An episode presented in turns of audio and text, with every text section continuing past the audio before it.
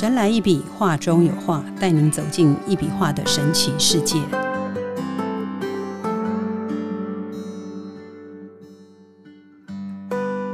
大家好，欢迎收听《神来一笔，画中有画》，我是 Liga。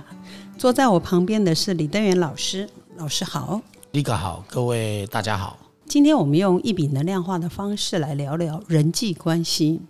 这一集人际关系的议题哦，跟上一集姻缘的议题其实有很多蛮相似的地方。我们有人在工作上遇到人事的瓶颈，说某某人讲话如何啊，说同事如何不理他呀，说老板不升迁他而升迁别人啦，说老板只加薪别人不加薪他。这种牵扯到人的正面和负面问题哦，我现在想要请问李老师，从一个人的眉心处的机缘体哈，可以看到这个人的人际关系吗？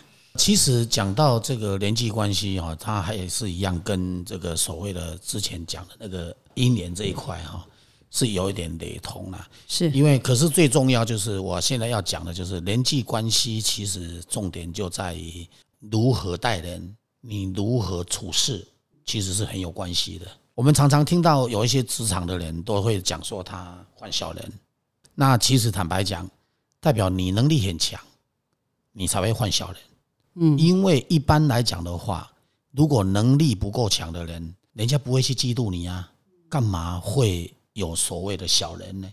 所以你在能力强的人呢，基本上你就必须要懂得对人家更好，因为这样子你自然而然就不会换小人。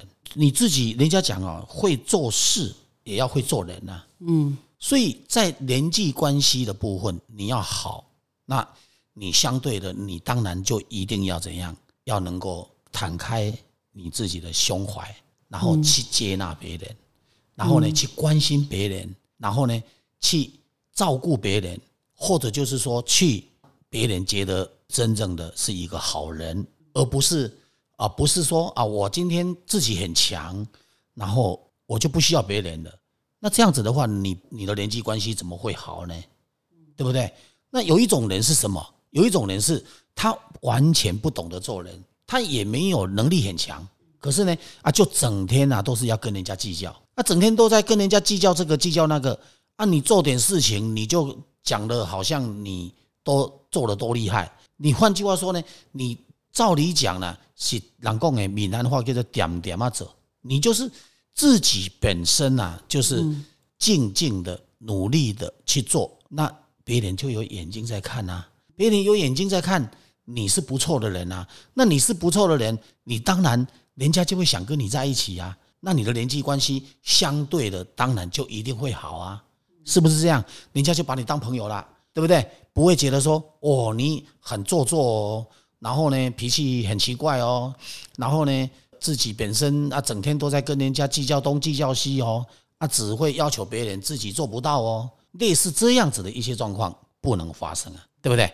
那所以讲到这一种人际关系啊，其实最重要就是什么？还有一个，有很多人是出去交朋友是有目的的，那你把这个目的摆在前头，那你如何去交朋友？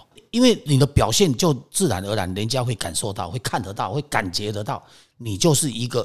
奇奇怪怪的，或者就是有一点问题、有一点目的的，有什么目的的，人家当然就开始会去注意你，嗯，是不是这样？那在注意的同时，他当然就不敢太过于放心跟你结交，那你当然你的人际关系也会有所差，是不是这样？所以我是觉得，你看哈、哦，我们常常看到很多人哦，他的人际关系好的人，你你可以看到他哦，哇，好像每一个人都。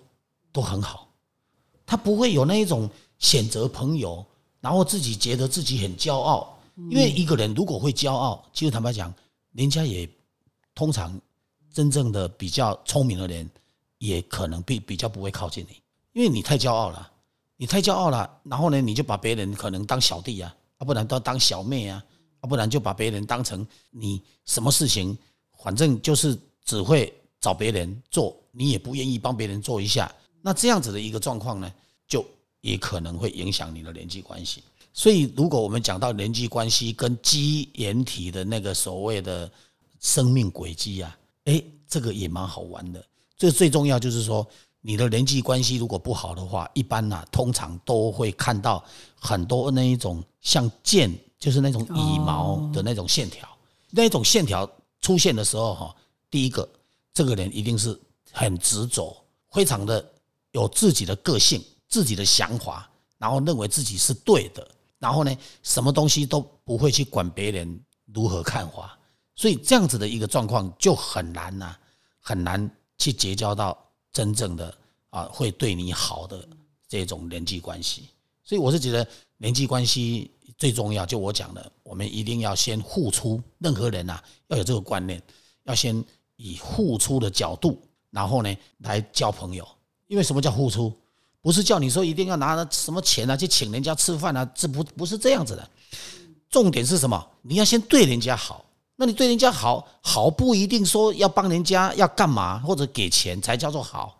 好，其实从感觉是感觉得出来的，从表面上也看得出来的。所以真正的好，那个没有心机的好，跟有心机的好还是不一样的。你今天你跟你在交往一个人，好，你在外面在行走，你想要人际关系好啊，结果你是一个非常用心机的，那人家怎么会觉得你好呢？你的人际关系怎么可能好呢？所以换位思考，对，就是我在创作的时候，我就是有提到换位思考的这样子的创作理念啊，所以我的那个《神来一笔》这本书啊，我里面就有提到那个换位思考。对啊，这真的蛮重要。其实哦，坊间有很多关于这个人际关系啊，如何沟通啊、实践啊什么，这书真的随便你去 Google 一下就一堆，你知道？去金石堂啊，或者是成品啊，其实很多书名都蛮吸引人的。嗯，有时候哈，有时候我现在想到一个问题啊，嗯，其实人际关系啊，因为有时候，比方说我举个例嘛，你大家亲朋好友，大家一起去吃饭啊，人家可能你请人家吃饭，那就你当然自己喜欢点什么菜你就点，嗯哼，对不对？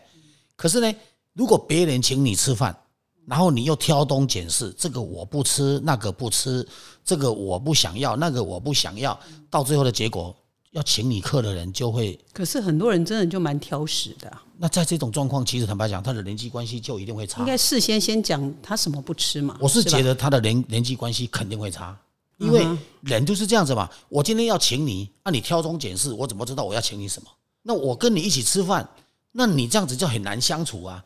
那你太有个性啊，客随他有想法啊，对不对？所以我有时候呢，像我的个性哈，我就直接我就直截了当。老我第一个师太随我只有什么东西不吃，啊其他的全部都吃，就这样。啊你随便你点。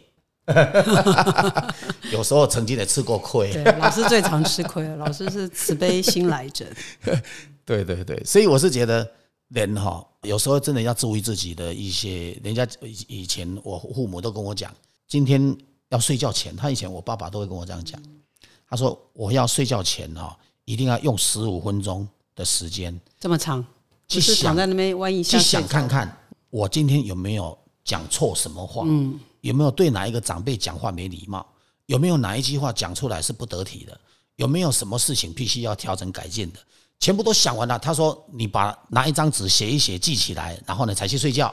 那你这样自然而然哈，就第一个会睡得好，第二个呢，之后你有什么错，你就会知道如何改。十五分钟写完，写一堆写 A 四的纸，睡不着了，觉得怎么今天做了这么多不好的事？这样 因为有时候我们我们在讲话哈，会觉得很简单，就是一句话那个一吐出来啊，口直心快，一讲讲完了也不会管别人的感受。可是别人感受可能就超不舒服的时候，那你就麻烦大了，你这个人际关系就得罪掉了。就是从小要练习修己，这样对，所以我是觉得这个是真的是也是蛮重要的。不错哎。我觉得老师的爸爸教育蛮成功，因为以老师目前这个已经是阿公级的哈，还常常讲我的爸爸，嗯，不简单这样。哎，老师。我有一个朋友哈，其实应该说我有几个朋友啦，就是他们我们在聊天的时候，他们有在讲小孩子在学校可能不适应学校生活，就是人际关系的关系，然后可能被高年级或者是同才霸凌这样子。嗯，那我有跟他聊到一笔画可以帮他，可是实际上我也说不太清楚。我可不可以请老师讲一下，就是如果这样的孩子，我们怎么样让他可以走出那个人际关系的樊篱，然后让他不要一直被别人欺负这样子。因为其实坊间哦，我刚刚就是之前我也曾经讲过，我们有一台仪器是可以检测哦，然后先了解。因为我觉得我们不能用自己的想法去想一个孩子，有时候这个孩子是很单纯的，观的是，对，他是很单纯的，他只知道我就是喜欢这样，我就是要这样，我没有别的想法。好，但是你说他真的是错吗？也不见，也不没有问没有错。可是你说他真的是对吗？他就变成是在做人的问题，他不懂得出调整自己，呃，所以这个必须要调整，要教。好，那所以呢，我们应该是用仪器去了解，就像现在坊间不是也有一种叫做什么皮指纹嘛，对不对？呃，皮纹，对哎那个好像不错，对，就是换句话说，现在仪器有这样子的仪器，然后呢，我们去检测，然后去了解这个孩子或者这个人的问题的所在，然后了解完了以后，我们再来好好的针对他的问题，一一的来帮他。那这个是我觉得可能是比较当务之急啊，哈，因为小孩子基本上你说叫他都会讲话，也是不可能嘛不可能嘛。当然有一些特别聪明的小孩子，他可能本身就就很溜啊，这是没有这个问题。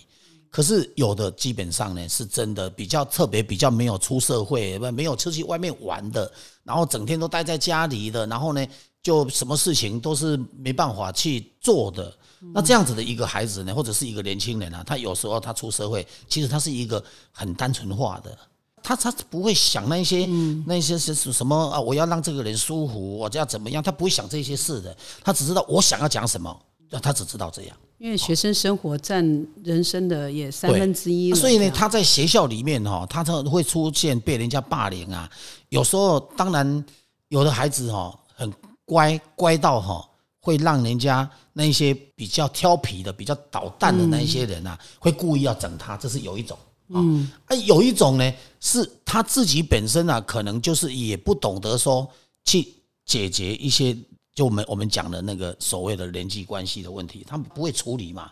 他不会处理，他一到了人家找他干什么，他可能就是一句要跟不要，然后就就切一这么一、一一刀下去就切掉了。那切的，有些人可能会觉得不开心，或者是有些什么特别不一样的想法，就故意要去来整他，对不对？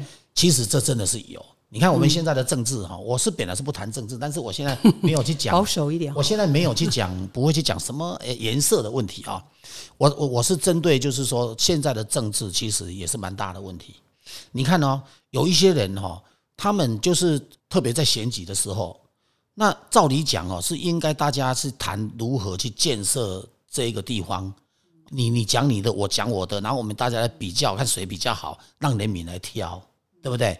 可是呢，现在几乎都走偏了，现在都是变成就是说你骂我，我骂你，然后你栽赃我，我栽赃你，然后弄了老半天呐、其实这个是一个非常不好，对这个其实社我会的一个我觉得这跟教育有关系嘛，对不对？跟教育啊，就是呃教育呃人文不会啊，我看人文领域人我看文思想很多都是台大毕业的啊，这也跟教育没关系啊，这这学习都都是非常没关系啦，非常聪明的这个老师真的是忧国忧民，对，都是非常聪明的人嗯啊，对不对？啊，所以我们现在不管他是什么了哈，因为我们最重要，我们是要去谈，就是说人应该是要做一点榜样给后代子孙看，好，应该就是说希望就是说这个社会更好，以后的后代能够更好，好，而不是说我们今天啊，我只要抢得到拿得到，我就算是去骗，或者是说去抢。哦，我都把它拿来，那这样子的一个能量呢，当然就不对了哦。因为我们既然是用能量的角度，我们当然就要讲正的能量嘛，对对不对？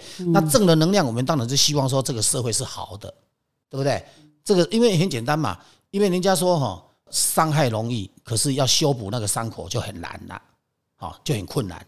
所以我们就是说，有时候呢，你刚刚是你，因为你讲到孩子嘛，所以我就我想到孩子，我没讲政治，对了，但是坦白讲，大人做任何事情必须要要要注意啊，就是因为小孩子、年轻人啊，或者是什么，大家都是在看嘛，对不对？那大家都在看，那心里想啊，你们都可以这样，为什么我就不能这样？那就麻烦了。哦，你如果是说示范是对的，那你当然就是你们可以这样，我也可以这样，那叫有的孩子比较聪明，他真的会抠比大人，对我觉得这是蛮可惜的。所以这个是真的要小心啦、所以我谈到的，我是提醒哦，这我们啊有听我的节目的人呐、我们当然就是希望就是说，哎，大家让自己好，孩子对会更好。对，让自己好，孩子会更好。然后呢，对让社会好，我们所有的社会也会更好。因为不，这一定是这样子的嘛，哈。我们希望就是说啊，能够用这样子抛砖引玉的这样子的一个心态，然后能够来帮助。虽然我只是讲几句话，但是我希望如果哎听得懂的，然后大家能认同的，那我相信大家会觉得说，哎，这样子社会才会有救啊。所以我们要的是这一个。是你刚刚讲到被大霸凌嘛？因为霸凌的别人那当然就不好嘛，对啊，因对不对？因为我听到蛮多都是孩子在学校被霸凌，其实我一直不解为什么。当然，这不是我们今天的议题啦。我真的，其实我有时候我们自己都有小孩，我有时候想到说，诶，为什么会有人愿意去霸凌别人？那这些被霸凌的孩子，他们以后在成长的过程，是不是就会变得比较比较难听一点，就变比较孬种，或者是变成比较反社会人格的个性？嗯，其实哦我觉得这个是一个家长的想法。如果讲到这个做家长的哈，就应该要特别去注意哈，呃，就是孩子他在学校回来的状况盯紧一点要，盯紧。嗯，因为为什么原因呢？因为他如果被霸凌不敢讲，那只会产生后果比较严重。那如果他被霸凌回来，你大人会知道哦，就是父母会知道，然后会懂得去教他，甚至也会懂得去学校去反映这些事情，有可能呃，我觉得会有一些帮助。当然，处理事情的方式还是要处理得当。我记得以前啊，呃，我曾经也做过这个学校里面的家长会长嘛。那我那个时候我就强调一句话，我就是说公平教育很重要。因为什么叫公平教育？因为我们现在这个这个社会啊，已经有一点可能要调整了。因为在在学校里面哈，其实最重要就是说，我们就是希望每个孩子都能够教育出非常让让他们啊礼义廉洁啊，或者是什么事情都能够很棒。我们最重要就是希望孩子都能够好，所以我提到的叫做公平教育哈。所以我是觉得最重要，我们在谈到的就是就是每个人的人生轨迹呢。啊，能够在整个社会能够走起来，能够很顺畅。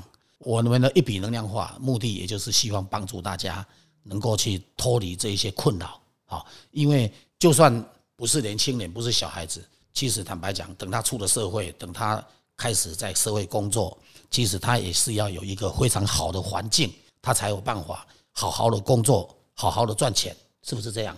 重点就是要这样子嘛，对不对？其实我觉得这个也要小孩子不懂，就是大人可能要稍微留意。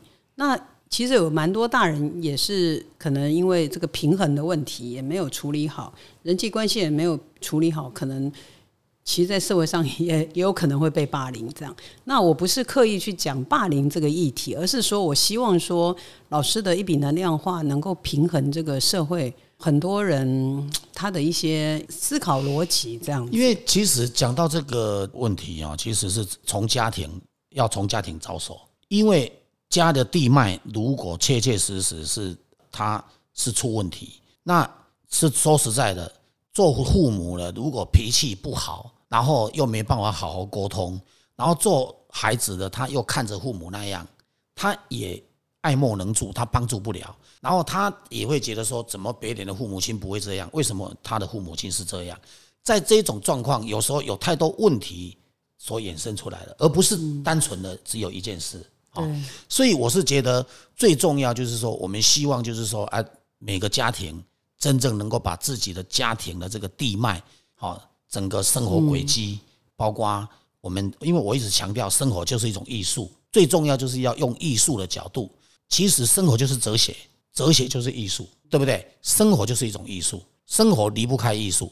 所以呢，如果生活呢离开了艺术，其实人生就很乏味。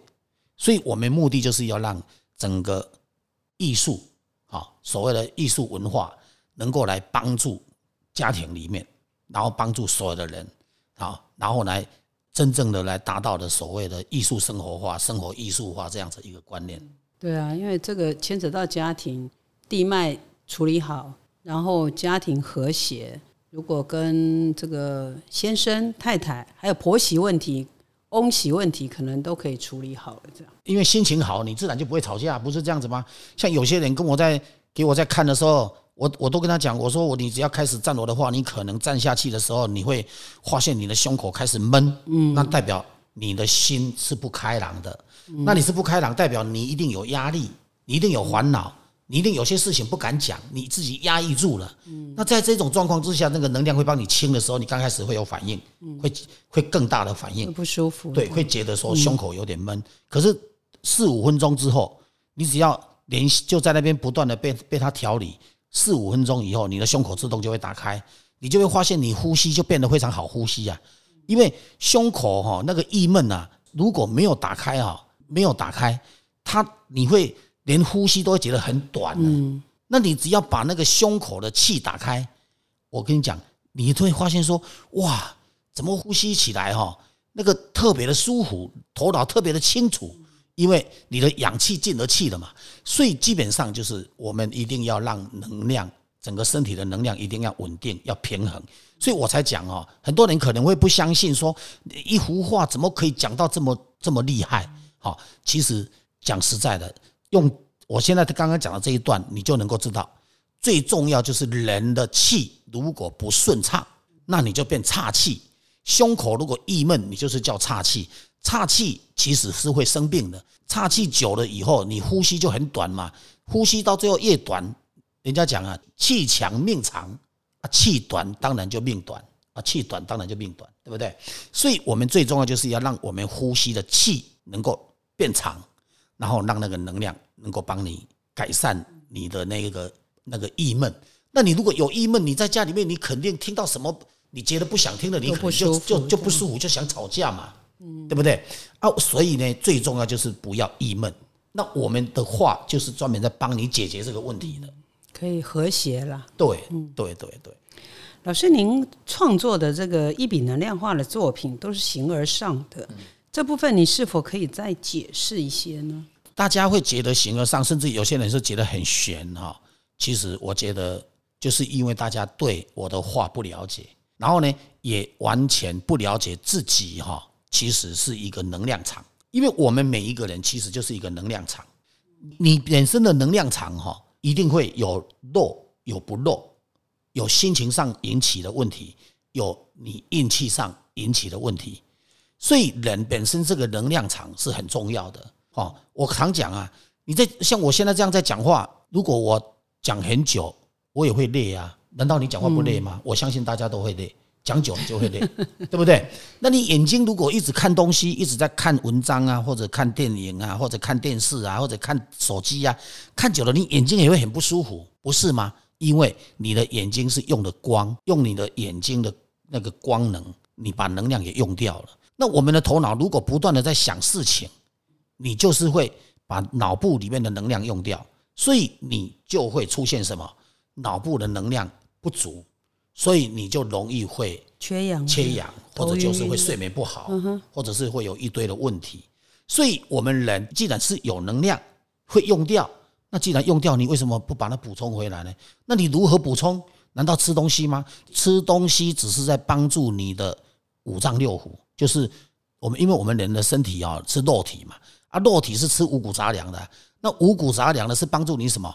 帮助你本身的那个所谓的热能，那个热能哈，不是我讲的这个能量，我讲的这个能量哈，跟热能那么简单的关系而已啊！你去想，你的头脑，你用的思想，难道那个是热能吗？你的眼睛跟你的嘴巴，包括你的耳朵，那一些难道只是单纯的热能吗？各位想想，不是这么简单的。我说的这个东西呀，其实如果站在整个科学的角度来讲的话，其实它对人类是非常重要的。我们的细胞都靠这些能量在生存的。只要身上的能量出了问题，如果你常常很累，你的细胞就很容易老化，到最后细胞就很容易，很容易出状况了。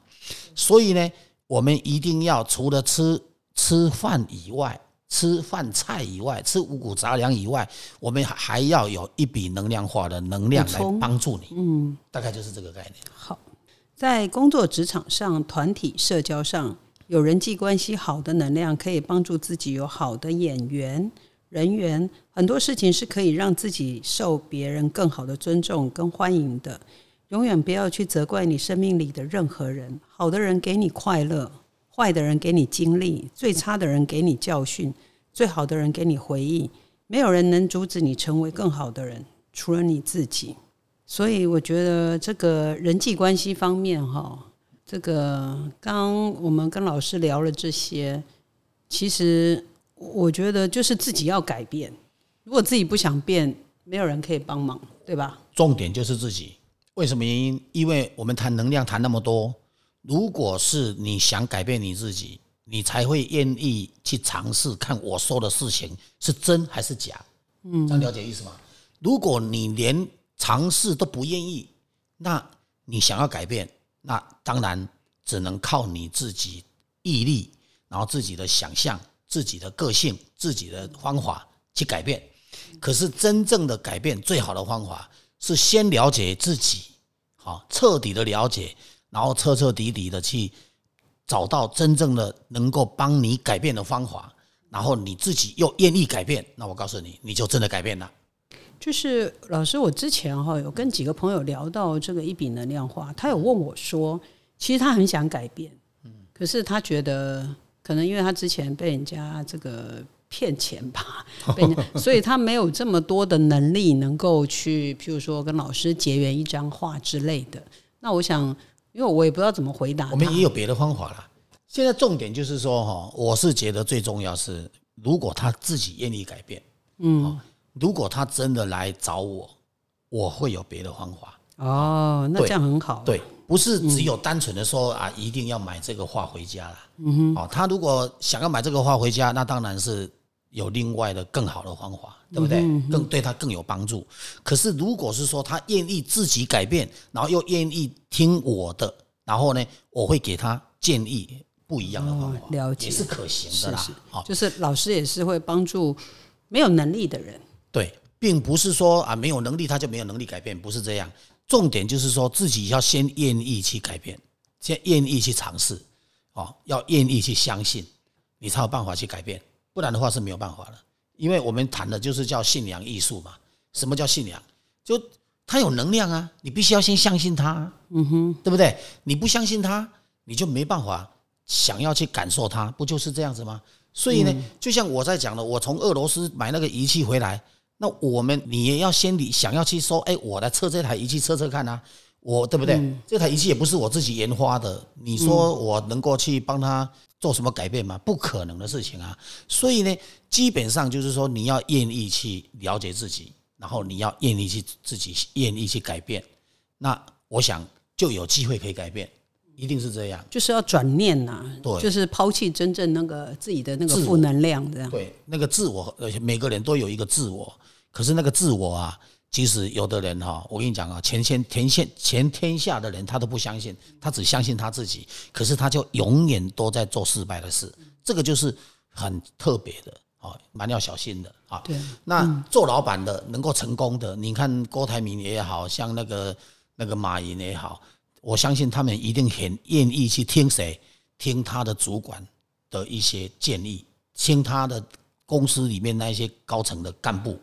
的一些建议，所以他才有办法更成功，一定是这样子的，不会说自己一个人，然后就可以把事业搞那么大，我扣零了。现在这个时时代哈是什么？是集体创作的时代，嗯，而不是靠你，不是像我在画画。的时代，对呀，不是像我在画画，我一个人画就行，那不是这样子的，不是你一个人画就行，是别人没办法画，对，我也很想画，看的都花了这样子，对，嗯。是不是这样？所以，嗯，所以重点来了，就是你刚刚讲的那是那个是真的非常重要，自己要愿意去改变。所以人际关系根基来自于他自己散发的能量嘛。对，从来没有人不重视不重视你嘛，一切也只是自己的恐惧嘛，没有办法去认可自己，才急着要别人认可你这样。所以必须要跟自己和解，才能够真正的跟自己相处。如果过去 OK，我们就接受；如果不 OK，我们要跟过去 say goodbye，然后拥有全新的自己。然后一笔能量化也能够帮助你这样。其实说实在，我再讲一下哈。其实讲到呃人际关系哈，其实它最重要的是什么？什么样的人，你就自己要懂得去知道你要交什么样的朋友。所以，我们用仪器检测是真的蛮重要的。很多人不了解自己，然后呢，硬要去教一些跟他的习性、个性什么东西都不相关的，当然就没办法。所以要先了解自己，然后呢，再来决定你要交什么朋友，走什么样的路，你才会顺起来。这样了解吗？不是说我今天我自己本身我啊，永远都是因为人家讲了，会成功的他本身就是已经成功，可是会失败的呢，他你怎么找找各种方法，你可能本身的还没有想到你自己的问题。就我讲的，你不了解你自己，那等到你了解了以后，你可能就不会失败了。所以问重点就是说，你要先了解自己，好，然后一自己愿意去改变，这是非常重要。OK。其实我是觉得用什么方式，就是你用什么方式，不管是老师的仪器，还是你在房间有别的仪器来测你的，譬如说包括什么八字啊、紫薇啊、什么塔罗牌之类的。但是我觉得最重点、最重要的是要有那个可以处理事情的工具。我所谓工具，就是譬如说像一笔画，它可以去不管测什么出来之后，可是我们怎么去疗愈，怎么样去让它有一个善好的结果。其实必须要有一个工具。那我到目前为止，我真的我很深深的感觉，就是一笔能量化，它可以帮忙这些事情做一个很好的 ending。这样，我们其实有一个我合作方啊，其实他本身就是那个看这个所谓的风水地理的。那他就跟我讲了一句话，他说他以前啊，三十几年来啊，他为什么？其实他以前就一直在做这一块。可是他后来他决定不做，后来碰到我，他才又开始做，因为他本来不想再去帮人家看风水地理，因为他觉得看完了没有能力解决，解决不了，没有什么方法可以解决，就是换房子或者是敲什么格局。对，可是呢，他后来他碰到我以后，他发现说，哎，我的话既然可以把地脉给调好，所以他觉得他可以用这个方式去处理风水的问题，帮助别人这样。对，去处理风水的问题很好。好，所以这个就是一个很真实的一件事情啊！哈，这也不是随便乱讲哈。所以最重要是什么？最重要就是刚刚你讲的，不管你看了什么，看的再准，你如果没有能力处理，其实坦白讲，那只是听好玩的，你懂吗？听一听，反正解决不了，那那个叫做听好玩的。那我们今天所谈的就是比较务实的，解决问题，能解决问题的。那很多人会觉得说：“哎，老师啊，你的画哈，这个是艺术啊，有能量还算艺术吗？”我在跟他开玩笑，我说：“其实哈，一幅画最重要就是要看这幅画，这个老师给他什么样的理念，给他什么样的东西，给他什么样的用途，给他什么样的内容，对不对？然后给他什么样的艺术的价值，这才是。”应该是这样子才能够来看是它是不是艺术品。那我在开玩笑，我呢我就问我这句话的人，我就回他一句什么话？我说，其实应该算宝物啊。嗯，好，宝物应该比艺术品还好吧？而且其实艺术品也是宝物，不是这样子吗？对不对？因为它既然一幅画都能够有释放不完的能量，永远都是能够永远存在的，除非你把它撕破，不然的话它永远都存在。那这个就是艺术宝物啊。就是一种宝物啊，对不对？我自己讲这样子的话哈，有些人会觉得说哇，你好骄傲，太臭屁了。没办法。但是实际上，因为我们确实是用仪器有检测出来啊，对不对？确实是在南华大学，我们有去用我的话去做实验，也确实是成功的啊，对不对？然后国际期刊也确实登啦，完全科学有科学的根据啊。所以呢，基本上它是一幅作品，可是它是可以用的作品，它可以看。也可以用，好，它是一一幅非常特殊的一幅作品，大概就是这样。嗯，其实能够改变，就是从相信开始。嗯好，所以希望这个各位听众能够有最棒、最美好的未来。今天谢谢老师哈，谢谢。神来一笔，画中有画，带您走进一笔画的神奇世界，感受宇宙无极限的魅力。欢迎每周三收听《神来一笔》，拜拜。